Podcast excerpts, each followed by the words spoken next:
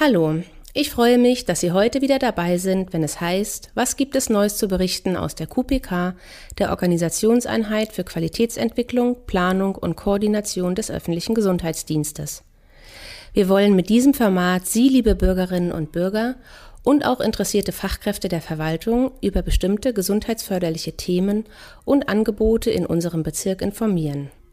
Darüber hinaus natürlich auch über die verschiedenen Arbeitsbereiche des öffentlichen Gesundheitsdienstes. Mein Name ist Petra Fischer und ich bin Koordinatorin der Gesundheitsförderung und Prävention hier im Bezirk. Heute sind Frau Ahrens und Frau Quetnau von den Amsok-Patenschaften zu Gast. In Deutschland leben circa 3,8 Millionen Kinder und Jugendliche, die von der psychischen Erkrankung ihrer Eltern betroffen sind. Diese Kinder sind chronischen und vor allem vielfältigen Belastungen ausgesetzt und entwickeln selbst häufig Verhaltensauffälligkeiten. Außerdem haben sie statistisch gesehen ein drei- bis vierfach höheres Risiko, im Laufe ihres eigenen Lebens selbst psychisch zu erkranken. Das Vorhandensein einer verlässlichen Bezugsperson stellt in dieser Situation einen hohen Schutzfaktor für eine gesunde emotionale Entwicklung der Kinder dar. Genau da setzen Amsok-Patenschaften an, indem sie, und das bereits seit vielen Jahren, solche Patenschaften aufbauen und begleiten und damit einen wichtigen Beitrag für ein gesundes Aufwachsen dieser Kinder leisten. Herzlich willkommen an Sie, Frau Ahrens. Sie sind seit Februar 2022 als Referentin des Patenschaftsangebots für Kinder psychisch kranker Eltern von AMSOC dabei. Sie haben vorher BWL und Public Relations studiert an verschiedenen Orten, auch sehr interessant. Bevor Sie zu AMSOC kamen, haben Sie direkt im Kulturbereich gearbeitet. Herzlich willkommen. Schön, dass Sie da sind. Frau Quednau, ähm, Sie sind Rehabilitationspädagogin und begleiten bereits seit 2014 als Koordinatorin den Auf- und Ausbau der Patenschaften. Auch für Sie herzlich willkommen. Danke. Zunächst einmal, wofür steht AMSOC? eigentlich und was sind diese Patenschaften? AMSOC steht für Ambulante Sozialpädagogik Charlottenburg, Abkürzung eben AMSOC.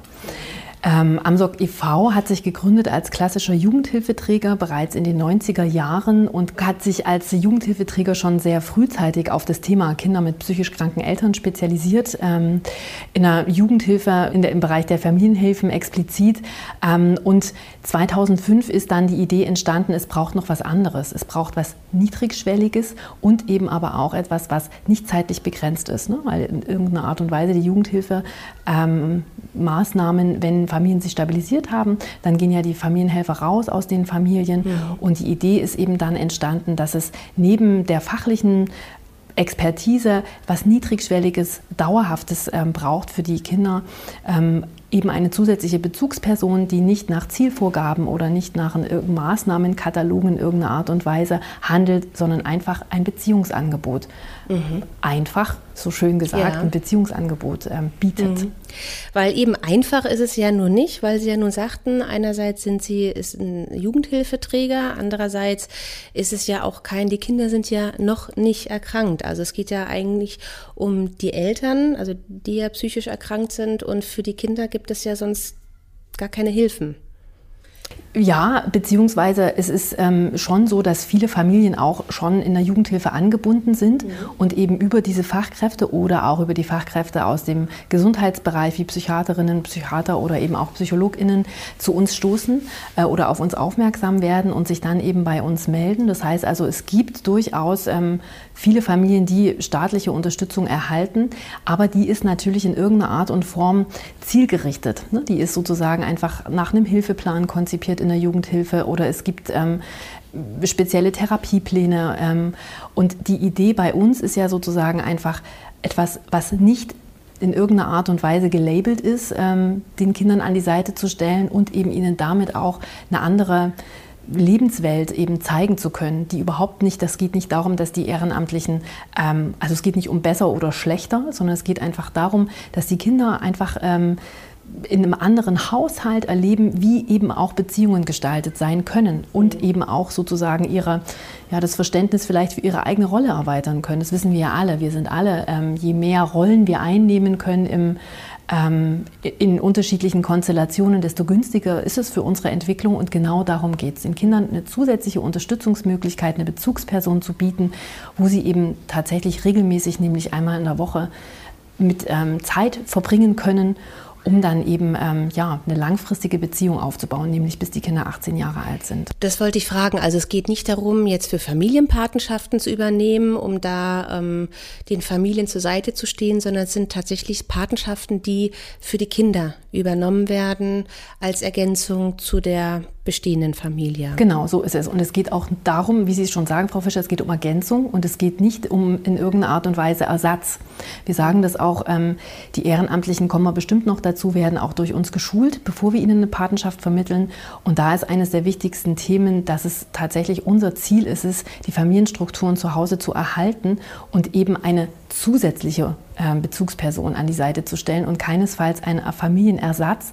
Das ist auch immer wieder eine Frage, die von Eltern häufig kommt oder auch eine Angst, die geäußert wird. Was ist denn, wenn es vielleicht meinem Sohn oder meiner Tochter bei den Paten so gut geht, dass ja. sie feststellen, bei mir ist es jetzt sozusagen, möchte gar nicht mehr nach Hause zurück oder sowas. Das wird von Familien gefragt, aber auch von ähm, aber auch von den Ehrenamtlichen direkt, wenn sie Kontakt im Erstkontakt mit uns. Und ähm, das ist da immer wieder sozusagen unsere, unser Anliegen darauf hinzuweisen, dass es nicht darum geht, die Eltern zu ersetzen oder sozusagen auch nicht Eltern zu ergänzen, sondern einfach ein zusätzliches Angebot zu bieten. Und das ist auch genauso gemeint, äh, wie der Name schon sagt, wir sind ein Patenschaftsangebot. Das heißt also, wenn zu einem irgendeinem Zeitpunkt Eltern oder Paten und in ganz bestimmten Situationen auch wir entscheiden, dass wir diese Patenschaften, warum auch immer, nicht mehr begleiten können oder wenn Eltern sagen, möchten das nicht mehr oder die Kinder natürlich auch ganz wichtig selber ähm, entscheiden, das passt nicht mehr. Natürlich ist diese Patenschaft beendet. Das mhm. heißt, es gibt keine rechtliche Verbindlichkeit, mhm. die dahinter steht. Man kann es nirgends einklagen. Es ist eben keine ähm, Hilfe zur Erziehungsleistung, keine staatliche Hilfe. Und was sind das so für Eltern, die das Angebot nutzen oder die das ihren Kindern dann ermöglichen? Also wir haben ähm, zu einem sehr hohen Prozentsatz, über 98 Prozent kann ich sagen, alleinerziehende Mütter. Mhm ähm, ganz klassisch verbleibt eben oft in einem Trennungsfalle immer noch ähm, das Kind oder die Kinder bei den, äh, bei den Müttern ähm, oder es gab vielleicht gar keine Beziehung im Vorfeld. Ähm, das sozusagen oder es sind eben beide Eltern erkrankt, das haben wir auch. Ähm, das hat aber auch den Hintergrund, dass wir ganz ähm, bewusst sozusagen uns ja an die Familien wenden, wo es gar kein Umfeld gibt wo eben sozusagen es keinen gesunden Partner gibt, der einspringen kann im Erkrankungsfall der Mutter oder des Vaters, eben je nachdem. Ähm, und eben auch kein Netzwerk im Sinne von Familien oder Nachbarschaftsstrukturen, also wirklich Familien, ähm, Einelternfamilien vordergründig, die eben relativ alleine in der Stadt sind. Und da stiften wir erstmal künstlich, kann man ja sagen, dieses Netzwerk, schaffen äh, eine, die Möglichkeit, eine Beziehung zu entwickeln. Wir können diese Beziehungen stiften. Was dann daraus entsteht, das haben wir dann nicht mehr in der Hand. Und das ist auch das Schöne, deswegen mache ich das auch so lange schon, immer wieder neu zu beobachten, was daraus entsteht, welche Beziehungsstrukturen sich knüpfen, was ähm, tatsächlich an ähm, Verbindlichkeit zwischen ehrenamtlichen Kindern und teilweise eben auch den Eltern entsteht, wie eng oder nicht eng die Familien und die Paten miteinander verbunden sind. Und ähm, das einfach auf Dauer zu begleiten über viele Jahre, das ist höchst interessant und macht großen Spaß. Können Sie da mal ein Beispiel nennen, weil das natürlich sehr abstrakt ist, natürlich ohne da ähm, ja. Details, auch der Namen zu nennen, aber wie kann man sich das vorstellen? Was, ähm, wie lebt so eine Patenschaft? Ja, vielleicht noch ganz vorab so zum Rahmengerüst. Ich sagte ja schon, einmal in der Woche treffen sich die Paten mit ihren Patenkindern. Meistens holen die die aus der Institution, Schule, Hort, Kita, wie auch immer ab. Dann äh, verbringen die Nachmittag zusammen und abends geht es zurück nach Hause. Mhm. Dann gibt es noch einmal im Monat für die Kinder die Möglichkeit, bei ihren Patinnen und Paten zu übernachten. Das hat den Hintergrund, dass wir, und da würde ich sagen, das ist unser Alleinstellungsmerkmal in der Patenschaftslandschaft Berlin, ähm, die Möglichkeit ähm, bieten für die Eltern, falls sie ähm, krankheitsbedingt sich nicht kümmern können, mhm. teilweise stationär aufgenommen werden müssen oder eben einfach ähm, sich nicht kümmern können, dann ähm, tatsächlich ähm, die Patinnen und Paten einspringen und bis zu acht Wochen die Kinder ganz in ihren Haushalt aufnehmen und sie eben auch versorgen. Ach, das ist ja toll. Mhm. Und das ist genau das, was die Eltern oder warum wir auch so sehr gut angenommen werden und was uns so attraktiv macht, weil genau das ist eben die große Problematik, wenn kein Umfeld da ist, gehen Eltern eben nicht in die Klinik, obwohl es vielleicht günstig wäre, für den Genesungsprozess tatsächlich mal komplett rauszugehen aus der gewohnten Umgebung und sie stationär aufnehmen zu lassen, weil aber nicht klar ist, wo die Kinder hin sollen in der Zeit oder weil eben Fremdunterbringung für viele, die meisten Eltern natürlich einfach was ist, was definitiv vermieden werden soll, machen die das nicht. Und das ist sozusagen einfach unsere Idee. In diesem Falle haben die Kinder Bezugspersonen, auf die sie sich schon verlassen können, die kennen die, die haben da auch schon mal übernachtet und sind da eben häufig ähm, auch Teil des familiären oder des Systems, des, des Ehrenamtssystems. Und dann fällt eben sozusagen einfach dieser Trennungsprozess nicht so schwer. Also dann profitieren ja die Eltern im gleichen Maße ja. davon wie die Kinder ja auch. Ja, so würde ich sagen. Also ein Beispiel kann ich nennen. Ich hatte vor einigen Jahren ähm, eine Mama, die hatte fünf Jahre gewartet, ähm, bis eine Patenschaft, bis wir dann sozusagen einfach jemanden in der Nähe hatten. Das ist ja eines der Hauptkriterien für uns, die örtliche Erreichbar oder die Nähe zwischen Familien- und Patenwohnungen. Die müssen ja auch in irgendeiner Art und Weise regelmäßig in Kontakt kommen können. Und diese Mutter ähm, hatte eben sozusagen einfach, ich habe sie angerufen habe gesagt, da würde jetzt sozusagen einfach eine Patenschaft stehen können oder wir hätten Ehrenamtlichen in der Nähe. Und dann meinte sie, ja, sie ist weiterhin interessiert, definitiv, aber sie hat jetzt noch ein Kind bekommen. Und ähm, dann war das ganz interessant, weil jahrelang hatten wir niemanden. Und dann hatten wir im nächsten Schulungsjahr Durchgang eben auch äh, eine, ja, ein Patenpaar sozusagen einfach für ihre Tochter. Und dann ähm, haben wir geguckt, wie wir es koordinieren können. Und ähm, dann war der Patentag gesetzt auf Freitag und plötzlich hatte sie frei und war seit sieben Jahren nicht mehr sozusagen einfach allein gewesen und hatte dann diesen Nachmittag frei und sie rief mich an und meinte, Frau Quetnau, ich weiß nicht, wie ich meine Zeit jetzt füllen soll. Das ist so ungewohnt und irgendwie so komisch und ähm, da haben wir dann noch herzhaft gelacht, dass sie am Anfang, also jetzt im Nachgang, ähm, mich anrief, weil jetzt genießt sie das natürlich ähm, und kann einfach mal nur für sich Dinge tun. Mhm. Und dann, wenn ich das richtig verstanden habe, sind zwei Kinder da und die bekommen dann auch unterschiedliche Patenschaften. Ja. Also das ist dann auch nicht zwingend immer in einer Patenschaft, Nein, sondern genau, ist beides jedes möglich. Kind seine Aufmerksamkeit. Genau, das ist beides möglich. Es ist natürlich auch so, dass wir, wenn die Eltern Kontakt zu uns aufnehmen, auch abfragen, wenn es Geschwister gibt, ähm, was denn die günstigste oder was denn die, der Wunsch bei den Eltern wäre, ähm, ob es denn günstiger wäre, wenn da sozusagen zwei Patenschaften stehen würden oder wenn beide Kinder ähm, ein Paten oder ein Patenpaar haben. Das ist sozusagen, das machen wir so individuell, wie sozusagen das gewünscht ist zum einen und natürlich klar, wie viele Ehrenamtliche wir haben, die eben in der Nähe leben der Kinder. Ja. Und genau, da würde ich gerne nochmal dazu kommen jetzt. Wie, ähm, was sind das für Familien oder für Menschen, die Patenschaften anstreben? Beziehungsweise wie kommt es dann dazu, dass sie von ihnen geschult werden? Ja, also Sie sagten ja schon, ähm, das ist ein niedrigschwelliges ähm, Angebot für die Familien und gleichzeitig ein sehr hochschwelliges Angebot für die Ehrenamtlichen. Das heißt, wir haben mehrere Bausteine, ähm, bevor ein Ehrenamtlicher oder eine Ehrenamtliche bei uns tatsächlich eine Patenschaft vermittelt bekommt, steht ein relativ langer Kennenlernen Lernprozess und Auswahlprozess. Wir ähm, kommunizieren das auch immer so, dass die Schulung auch Teil des Auswahlprozesses ist, wo wir als Dozentinnen auch tätig sind, um eben die Ehrenamtlichen in unterschiedlichen Konstellationen, in unterschiedlichen Situationen eben auch näher kennenzulernen. Und ähm, grundsätzlich kann man sagen, sind ähm, die meisten Ehrenamtlichen so zwischen 30 und 60 Jahre alt, berufstätig und in allen familiären Konstellationen, die man sich in Berlin vorstellen kann. Also wir haben tatsächlich Familien, wir haben Paare, alleinlebende Männer, alleinlebende Frauen. Es ist wirklich völlig bunt. Ähm, und also es ist eben tatsächlich so, dass das Hauptinteresse, warum wir für Ehrenamtliche so attraktiv sind, ist eben, wenn jemand tatsächlich was Langfristiges sucht. Also es geht los, dass wir einen Informationsabend, ähm, sozusagen einen verbindlichen, obligatorischen Informationsabend haben, wo wir unser Angebot vorstellen. Danach bewerben sich die Ehrenamtlichen bei uns schriftlich. Dann gibt es ein Kennenlerngespräch mit einer von uns drei Koordinatorinnen. Und nach diesem Gespräch entscheiden wir erst, ob wir die Ehrenamtlichen zur Schulung zulassen mhm. oder auch nicht. Auch mhm. das gibt es, das gibt dass es wir auch, regelmäßig ja? Mhm. Patinnen und Paten oder Bewerber nicht zulassen. Und ähm, das dann natürlich auch begründen, natürlich, klar. Was sind da so für Gründe möglich? Das ist nicht immer ganz so einfach zu entscheiden. Also eines der härtesten oder eines der harten Kriterien, die wir haben, ist eine Einraumwohnung. Das schließen wir völlig aus, mhm. weil es natürlich klar ist, dass die Kinder sich auch zurückziehen können müssen, wenn sie das wünschen würden und auch die Türen bei den Ehrenamtlichen schließen müssen. Das ist sozusagen schon mal das erste Ausschlusskriterium. Und dann ähm, sind es Kriterien eben, wenn wir nicht genau wissen, welche Motivation steckt dahinter oder uns nicht ganz ähm, klar ist, warum jemand jetzt ein Ehrenamt übernehmen möchte in dieser Art und Weise oder wir den Eindruck haben, das passt aus bestimmten Gründen. Wenn Lebenssituationen nicht so stabil sind, dass wir sagen können, ja, das ist durchaus möglich, dann eben ein Kind ähm, dauerhaft zu begleiten.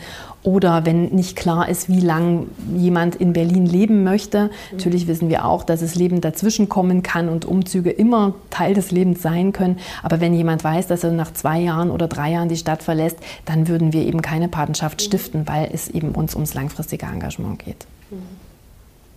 Also gibt es einige, die sie dann auch aus den Gründen ablehnen ja. und dann geht der Prozess weiter genau. für diejenigen, die in Frage kommen. Genau, und dann ähm, gibt es eben diese fünfmodulige Schulung, wo es erstmal darum geht, natürlich sich kennenzulernen, in den Prozess, in den Arbeitsprozess zu gehen. Das sind immer Samstagsveranstaltungen, ähm, drei Ganztagsmodule a sieben Stunden und zwei ähm, Halbtagsmodule a drei Stunden.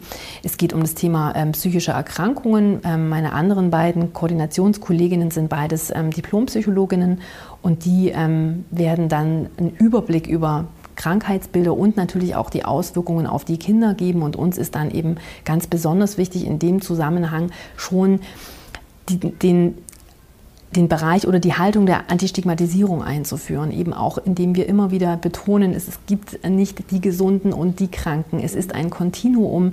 Jeden kann es betreffen sozusagen einfach. Es ist einfach ja, Teil des menschlichen Seins, so dass wir ganz ähm, bewusst eben den Ehrenamtlichen vermitteln wollen, dass es sozusagen nicht wir und die sind, um die es geht, sondern einfach, ähm, ja, dass es nicht, also dass sozusagen eine psychiatrische Diagnose nichts über eine Persönlichkeit aussagt. Das ist einfach die Eintrittskarte ins ähm, psychiatrische Versorgungssystem und das war's. Und das ist eben sozusagen unsere Idee. Natürlich gibt es viele Belastungen für die Kinder, das hatten Sie ja am Anfang auch schon angesprochen, die damit assoziiert sein können, nicht müssen, sondern können. Deswegen ist, formulieren wir das auch immer als kann und nicht das ist so. Ähm, und je nachdem, wie die Eltern eben bereit sind, mit den Kindern über die Erkrankung zu sprechen, ist eben auch Krankheitsbewältigung Teil ähm, ja, der Familien, des Familiensystems oder eben auch nicht. Auch das thematisieren wir innerhalb der Schulung. Dann geht es ähm, auch um das Thema um pädagogische Fragestellungen zur Frage, erziehen Sie eigentlich Ihr Patenkind mit? Was haben Sie für Werte? Wie wollen Sie sich als Patin oder Pate sehen? Was ist Ihre Rolle? Also, dass wir da in dem Bereich viel sprechen, auch viel Gruppenübungen machen zu dem Thema. Es geht um ähm, die Grundbedürfnisse von Kindern und Jugendlichen und es geht auch um das Thema Antistigmatisierung Stigmatisierung ganz explizit und ähm, Prävention von sexuellem Missbrauch. Auch das ist ähm, Teil der Patenschulung, weil natürlich wissen wir, dass wir es mit einer Zielgruppe zu tun haben, die prinzipiell gefährdet ist. Mhm. Ähm, und das ist einfach ein ganz wesentlicher Teil. Das Kinderschutzthema läuft wie ein Banner immer in unseren Gedanken und unseren Handlungen mit. Ja. Das ist ja auch sehr gut, dass das ähm, so hinterlegt ist auch, ne? als Konzept dann auch, als Sicherheit für die Kinder dann oder auch für die Eltern, die ja dann doch auch in Sorge sind. In welchen Haushalt geben sie die Kinder? Ja, genau. Genau, und so zum Abschluss der Schulung äh, machen wir dann als wir drei Koordinatorinnen noch Hausbesuche bei den Ehrenamtlichen, mhm. um einfach natürlich zu sehen, wo leben denn oder wo sind die Kinder denn am Patentag. Und dann lernen wir auch, falls wir es vorher noch nicht getan haben, das erweiterte Umfeld kennen. Sei es, dass es noch Kinder gibt, die wir vorher noch nicht kennengelernt haben oder der Partner, der vielleicht nicht Teil der Schulung war oder nicht Ehrenamtler sein möchte, aber eben natürlich auch mit seiner Frau zusammenlebt oder andersrum.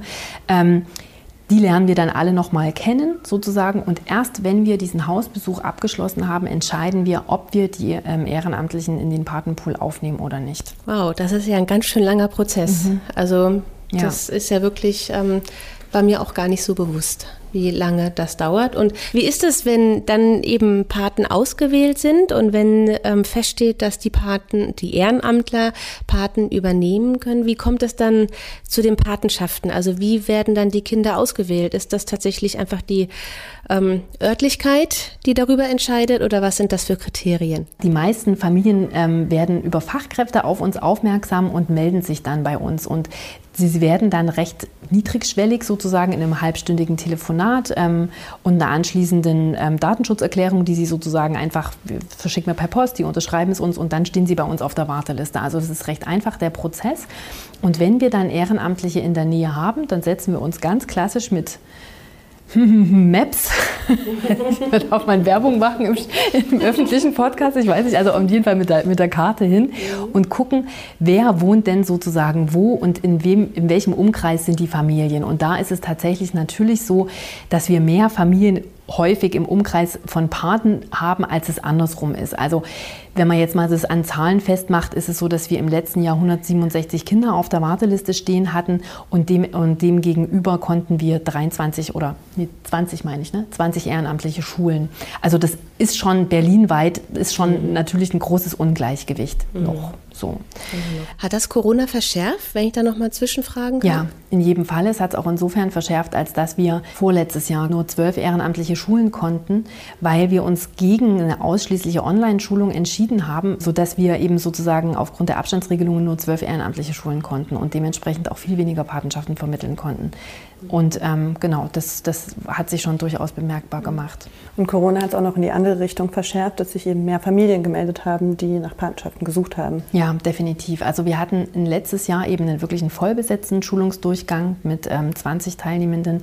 Und jetzt ist es ja tatsächlich so, vielleicht auch noch zur Frage der Finanzierung, wir haben eben jetzt mehr finanzielle Mittel und können unsere Schulung zweimal im Jahr anbieten. Und dieses Jahr ja auch schon extrem viele Patenschaften abgeschlossen. Genau, das haben wir auch. Haben Sie tatsächlich, genau. ja? ja also konnten. ist das auch da eine Entspannung sozusagen? Ja, also wir konnten im Vergleich zum letzten Paten, zum letzten Jahr, wo wir wirklich nur zwölf abschließen konnten, sind wir jetzt im Mai schon bei 15 und die 12 wow. waren letztes Jahr im Dezember erreicht. Also Toll. Und der Prozess geht weiter. Der Prozess jetzt. geht weiter, definitiv.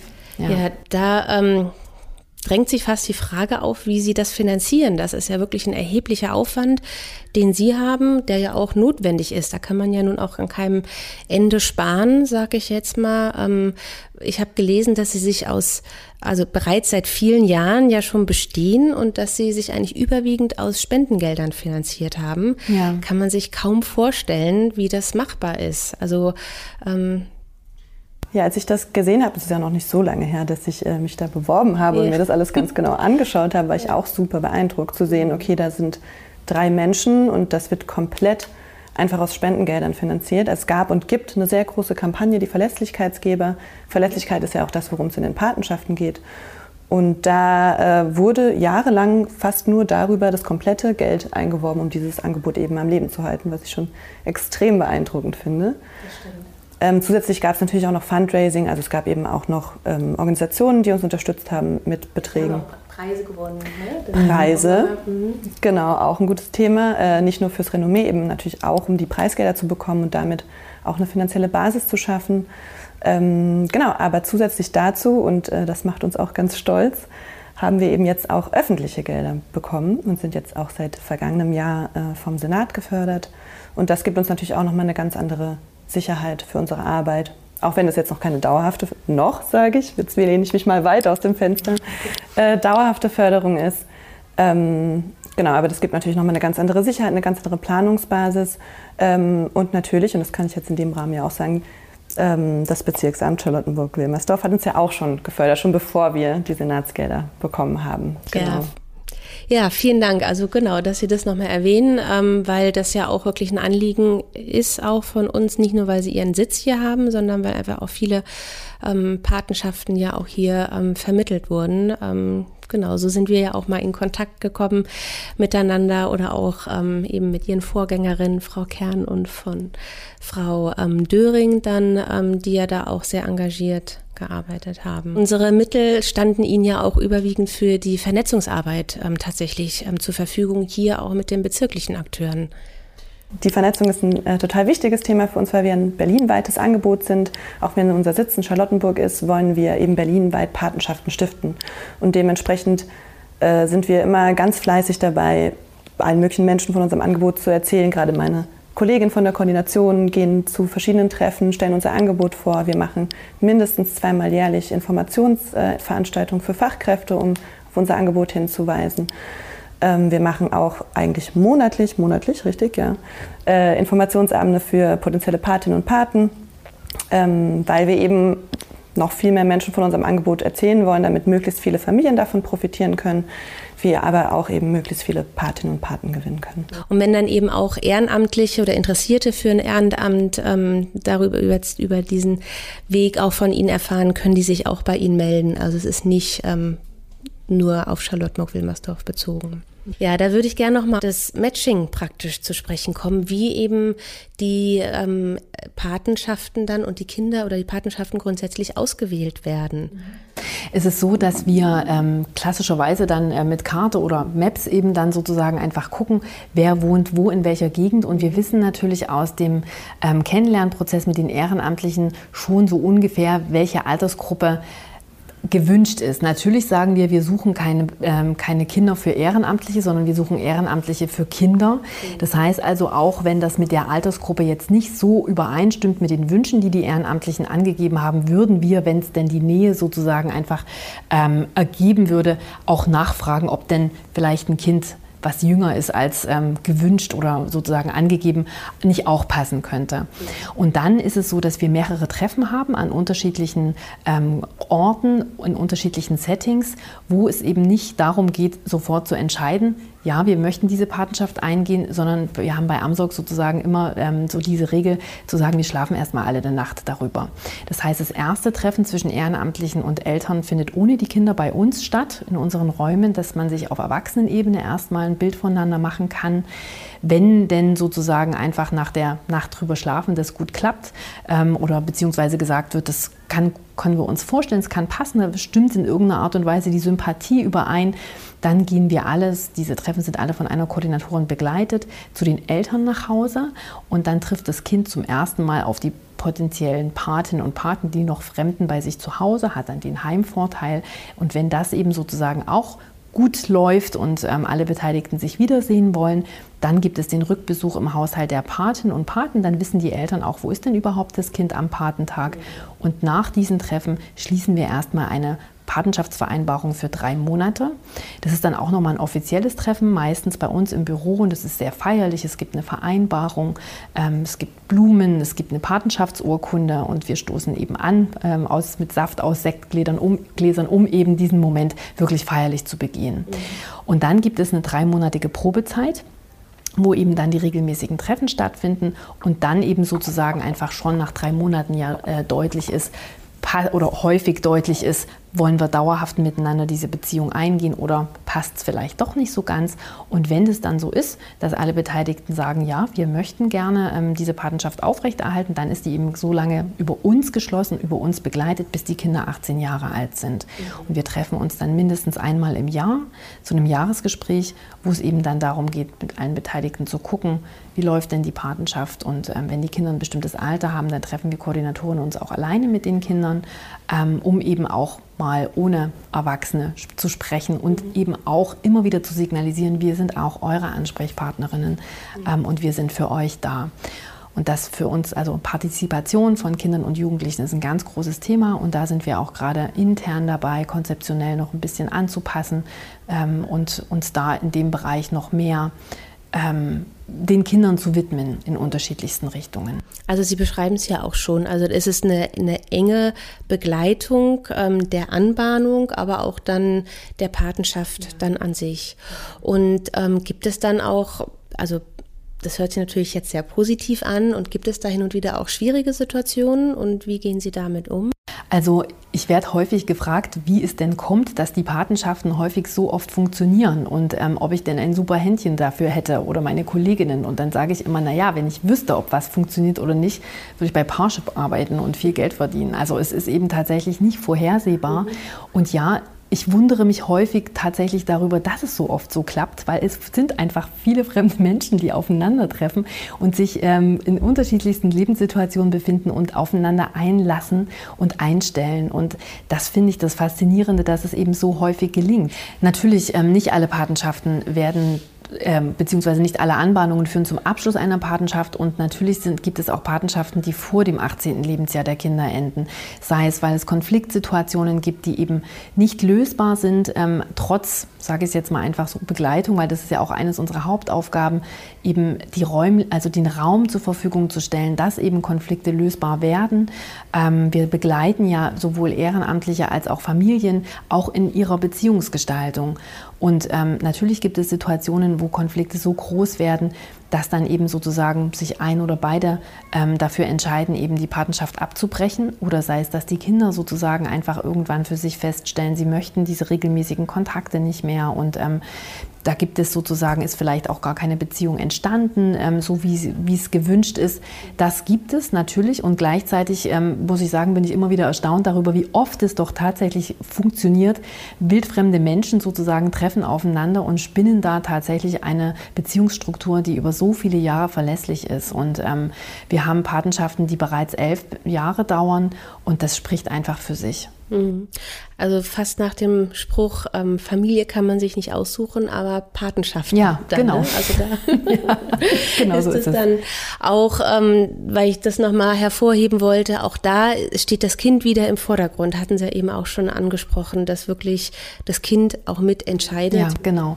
Und das ist eben auch was, was ganz interessant ist, von außen zu beobachten. Wir sind ja die, die die Draufsicht haben, sozusagen einfach nicht die Beziehungsakteure, sondern wir haben ja die Beobachtungsbrille ganz häufig auf und eben zu sehen, wie Patenschaften von Jahr zu Jahr, wie sich die Beziehungen intensivieren, auch verändern, wie eben Eltern ähm, und auch Eltern, Eltern-Kind-Beziehung sich verändert. Und das ist eben ganz interessant immer dann, wenn wir mit Fachkräften zusammenarbeiten, die, ähm, also wie eine SPFH beispielsweise, regelmäßig in der Familie ist und wir dann eben in Kommunikation gehen können und sagen können, Mensch, da hat sich doch aber ganz schön was entwickelt jetzt in dem Jahr, seitdem wir im letzten Jahr sozusagen dieses Gespräch geführt haben, hatte ich neulich erst eine Kollegin, die gesagt hat, ihr Blick ist wirklich wichtig, weil es eben nochmal einer ist, der eben nicht regelmäßig in der Familie ist, sondern von außen sozusagen kontinuierlich einmal im Jahr oder zweimal im Jahr kommt, das gesamte System überblickt und dann nochmal ganz andere ähm, ich sag mal, die Fortschritte ganz anders beschreibt. So, und das, ähm, das ist auch ganz,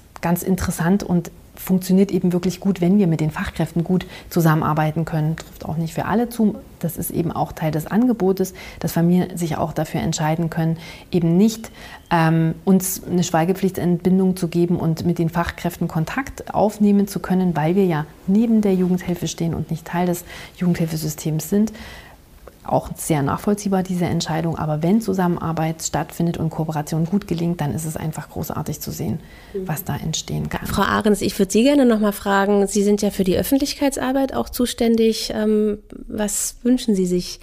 Noch mehr ähm, Ehrenamt ähm, oder noch mehr Unterstützung oder wie kann man Sie unterstützen? Ähm, vor allem wünschen wir uns auf jeden Fall mehr Ehrenamtliche. Mhm. Ähm, davon können wir nie genug kriegen. Sie haben ja vorhin gehört, wie viele Familien und Kinder wir auf der Warteliste stehen haben. Und umso mehr Ehrenamtliche sich bei uns bewerben, umso mehr von diesen Kindern können wir eben auch PatInnen vermitteln. Ähm, genau, ansonsten natürlich, was sich wahrscheinlich alle ähm, Projekte wünschen, immer gerne mehr Geld.